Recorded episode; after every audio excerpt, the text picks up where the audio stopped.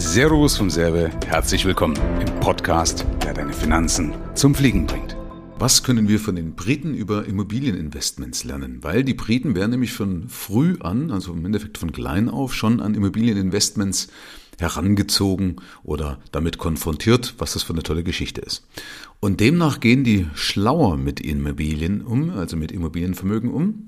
Und ich finde, da kann man sich schon mal die ein oder andere Scheibe davon abschneiden, ähm, weil das natürlich im Ende zu mehr Geld, aber auch, sagen wir mal, zu mehr Lebensqualität führt. Und das möchte ich dir im Endeffekt im Laufe des Podcasts mal erklären. Ich habe diese Informationen von einem Kunden von mir, der aus einer Familie kommt, die damit auch sehr erfolgreich geworden ist und der mir eben genau diese Story erzählt hat. Ich will jetzt nicht sagen, dass es jetzt für alle Briten gilt, ist ja meistens nicht so, aber es ist auf jeden Fall ein toller Ansatz und hat gesagt, er hat es so gelernt und die Leute, die er kennt im Endeffekt, die haben das auch so gelernt. So, was ist da anders? Ich fange mal an, aber zuerst mal äh, mit uns Deutschen. Was machen wir Deutsche? Wir Deutsche, wir sehen ja eine Immobilie meistens für so eine Ehe fürs Leben. Ja, also wir verlieben uns extrem in eine Immobilie. Weißt du, das sind dann die Kinder aufgewachsen oder das war mein Geburtshaus.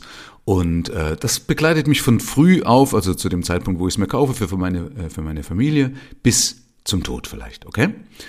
Und das ist der eine Punkt. Das andere ist, dass wir auch gerne überdimensioniert kaufen. Also vielleicht einmal auch aus Status heraus, vielleicht aber eben auch, weil man es halt so macht. Ja, also schau mal, der Deutsche hat doch äh, mich eingeschlossen. Meistens ein Gästezimmer oder zwei Gästezimmer, obwohl ganz selten Gäste kommen und die vielleicht auch woanders schlafen könnten. Also es gibt meistens immer irgendwo einen Platz, wo man irgendjemand äh, noch unterbringen könnte. Und sei es mit einem aufblasbaren Bett, wie auch immer. Aber nee, wir haben ein separates Gästezimmer. Und Meistens ist aber auch so, dass wir eh überdimensioniert haben, auch mit großen Kinderzimmern, ja, also obwohl die Kinder ja eh irgendwann außer Haus sind. Wir wissen es ja, irgendwann sind sie weg, trotzdem hat jedes Kind meinetwegen 18 Jahre lang ein eigenes Kinderzimmer und eben noch ein Gästezimmer dazu beispielsweise, okay?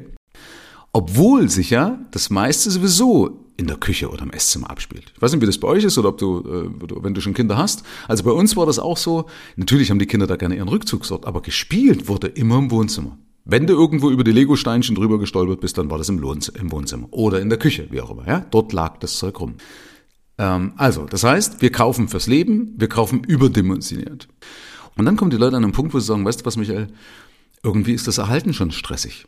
Also nur, dass jetzt die Bude am Laufen gehalten wird. Also gar nicht mehr, dass wir jetzt noch irgendwas ausbauen und sagen, komm, wir machen noch ein, äh, eine Sonnenterrasse, wir machen noch einen Wintergarten, wir machen was weiß ich auch immer. Also irgendwas, was dann noch den Wert des Hauses erhöht und die Lebensqualität erhöht. Nee, es geht darum, dass das Erhalten schon stressig ist. Also, dass du sagst, oh Gott, was ich jetzt noch alles an Arbeit machen muss. Oder wo soll ich jetzt schon wieder das ganze Geld hernehmen, um die Bude in irgendeiner Weise am Laufen zu halten?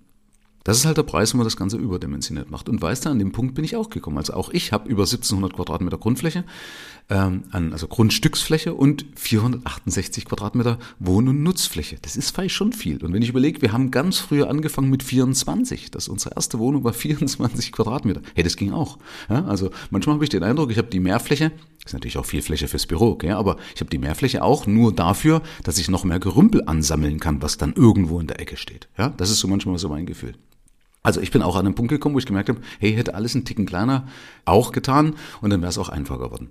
Wir haben zwar einen Rasenmäherroboter, also wir haben vieles schon gemacht, damit es leichter wird, aber trotzdem merken wir im Laufe der Zeit immer, hey, wir haben weniger Muse oder wir brauchen immer mehr einen Gärtner, also es gibt immer mehr Geld, was unseren Geldbeutel verlässt. Und viele sagen dann sogar auch, anstatt dass sie draußen sitzen, um ihren Garten zu genießen, um die Blumen zu genießen, um ihr Weinchen in der Sonne auf ihrer Terrasse zu genießen und den Blumen beim Wachsen zuzuschauen und so weiter. Wir haben einen wunderschönen Rosengarten beispielsweise.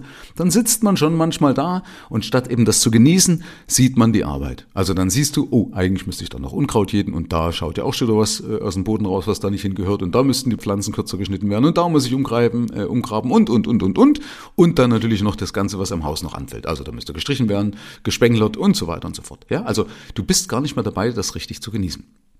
Und das gipfelt natürlich darin, wenn du im Alter bist und die Muse verlierst und die körperliche Kraft verlierst, dann ist es vielleicht auch nicht behindertengerecht, also nicht so, dass du sagst, ich kann da jetzt einfach ebenerdig durchgehen. Also es, es, es wird im Laufe der Zeit immer schwieriger, weil ja auch die geistigen und die körperlichen Kräfte abnehmen. Und das war jetzt die deutsche Version. So, wie machen das die Engländer? Die Engländer fangen eben von klein auf an, zum Beispiel frühzeitig eine Eigentumswohnung zu kaufen. Diese Eigentumswohnung so gut wie möglich abzubezahlen und dann irgendwann zu verkaufen und das zum Beispiel als Anzahlung zu nehmen für ein eigenes Heim, wenn Sie eine Familie haben. Also wenn Sie Kinder haben, dann nehmen Sie das beispielsweise als Anzahlung für ein eigenes Heim. So, Jetzt kann man sagen, naja, wir haben ja immer wieder eine Erwerbsnebenkosten in Deutschland, aber normalerweise amortisiert sich das oder rechnet sich das schon, weil ich ja nach zehn Jahren das Geld steuerfrei rausnehmen kann, in der Regel. Und ähm, meistens ja der Wertzuwachs da ist, wenn du nicht gerade ganz blöd gekauft hast. Okay? Also Weg Nummer eins, kauf eine Eigentumswohnung so jung wie möglich. Vorteil ist eben auch, wenn du die meinetwegen nicht verkaufst, sondern behältst, dann hast du eine Kapitalanlage, Anlage, wo sogar der Ertrag mit der Inflation mitwächst, ja, weil die Miete hatte die wunderbare Eigenschaft, dass sie äh, die Inflation wunderbar ausgleicht, ja. Also wenn, wenn alles teurer wird, kannst du auch die Mieten erhöhen, ja. Also ist ein schönes Instrument, um die Inflation auszugleichen. Also hast du die Möglichkeit, entweder das als Anzahlung für dein Eigenheim zu nehmen oder zu sagen, na gut, habe ich halt zumindest schon mal frühzeitig ein Investment für die Rente, für was auch immer. Ähm, so, jetzt hast du also praktisch dich entschieden, weil du eine Familie hast und kaufst dann ein eigenes Heim. Das ist ja der zweite Step. Jetzt machen die das aber auch nochmal anders als wir Deutsche. Die machen das eine Nummer kleiner als wir. Briten sind ja tendenziell eher Understatement unterwegs. Und ähm, dann kaufen die das einen Ticken kleiner. Also beispielsweise bei meinem Kunden war das so, der hat, obwohl er in der Gegend einer der, derjenigen war, die schon deutlich besser verdient haben, trotzdem ein reinen Mittelhaus gehabt. So wie die anderen auch, die also eher äh, unter ihm verdient haben. Und das ist natürlich clever, weil damit hat er die Fläche kleiner, die Grundstücksfläche kleiner, die Anschaffungskosten kleiner, die Nebenkosten kleiner. Ja, du musst weniger heizen, weil links und rechts, weißt du, ist ein anderes Haus, was dein Haus mitwärmt, also was du nicht auch noch die Außenwände mit aufwärmen musst und so weiter und so fort. Alles ein Ticken kleiner, alles ein Ticken günstiger. Und wo dann die Kinder außer Haus waren, dann haben die wiederum dieses Haus verkauft, auch wieder mit Gewinn, und haben sich dann verkleinert wiederum in eine Eigentumswohnung. Da käme jetzt allerdings bei mir so ein bisschen, wo ich sage, naja, eine Eigentumswohnung würde ich jetzt vielleicht nicht wollen, weil ich möchte jetzt niemanden über mir haben, hast ja nicht immer einen Einfluss drauf und selbst wenn es jetzt aktuell passt, kann es sein, für die Zukunft passt nicht. Wer wohnt über dir oder unter dir oder neben dir, weißt du? Also zu dem Zeitpunkt des Einzugs könnte ja sein, dass alles passt, hast eine coole Nachbarschaft, dann irgendwann verstirbt einer, ja, altersbedingt oder zieht weg, wie auch immer. Und dann plötzlich zieht äh, eine, ich, ich mache jetzt bloß mal ein Klischee, eine holländische Familie mit ihren Holzschuhen ein. Ja? Und dann klappert es den ganzen Tag oder Hundegebell oben, wie auch immer. Ab einem gewissen Zeitpunkt kann das ja dann auch Lebensqualität kosten und so richtig nerven. Gerade jemand wie ich, der nicht so einen guten Schlaf hat, dann ist das vielleicht nicht so der Brüller. Also ähm, deswegen würde ich sagen, nee, eine Eigentumswohnung wäre nicht so meins. Aber man könnte ja auch da investieren, indem man zum Beispiel frühzeitig, oder zumindest vorausdenken, indem man frühzeitig ein, ein Grundstück kauft, ein kleineres Grundstück. Brauchst du nicht viel. Sagen wir vielleicht 300 Quadratmeter. Dann hast du dein eigenes Grundstück und damit es auch vernünftig reicht, packst du da ein Tiny House drauf. Ja, Tiny House, das sind also diese kleinen Häuser, vielleicht 30 Quadratmeter. Wenn du mal schaust, wenn du alleine bist mit deiner Frau, brauchst du nicht viel. Ja, oder mit deinem Lebenspartner brauchst du nicht viel. Weil dann brauchst du nicht viel erhalten. Also wenn du dir mal die Grundrisspläne anschaust von den Tiny Häusern oder auch Wickelhaus, Wickelhaus ist ein äh, holländischer Anbieter, also Wickel mit W-I-K-K-E-L, weil die werden gewickelt, ja. Ähm, ganz lustiges Konzept, ja. Und da gibt's viele verschiedene Dinge und da kannst du sagen, äh, was haben wir letztens gesehen? Eins mit, mit so einem äh, Aluminiumbauweise. Es sieht echt stylisch schön aus. Also wie als wenn das ein Architekt geplant hat. Und für 55.000 möbliert. 55.000 Euro ein Haus möbliert. Das kriegt ja jeder hin. Also jeder, der sogar sagt, ups, ich habe jetzt ein Problem mit der Rente und mit Wohnraum.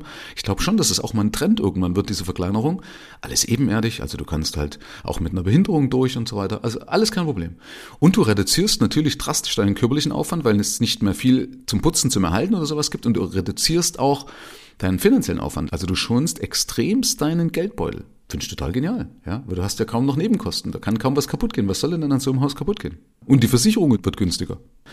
Und das wird ja auch ein Thema, weißt du, wenn die ganzen Naturkatastrophen, die, die Wetterverhältnisse immer schlimmer werden, dann explodieren ja auch die Preise für die Wohngebäudeversicherungen. Ja, und wenn du mit so einem Haus weniger Angriffsfläche, weniger Dach, was wegfliegen kann, weil die gar keine Dachziegel haben und so weiter und so fort, hey, so ein Dach kriegst du auch schnell autark vom, vom Stromnetz. Ja, kannst du also auch noch unabhängig machen, weil sagst, brauche ich nicht viel Heizung, kriege ich auch schnell autark, brauche ich einfach, keine Ahnung, was weiß ich auch immer, irgendein Energiekonzept.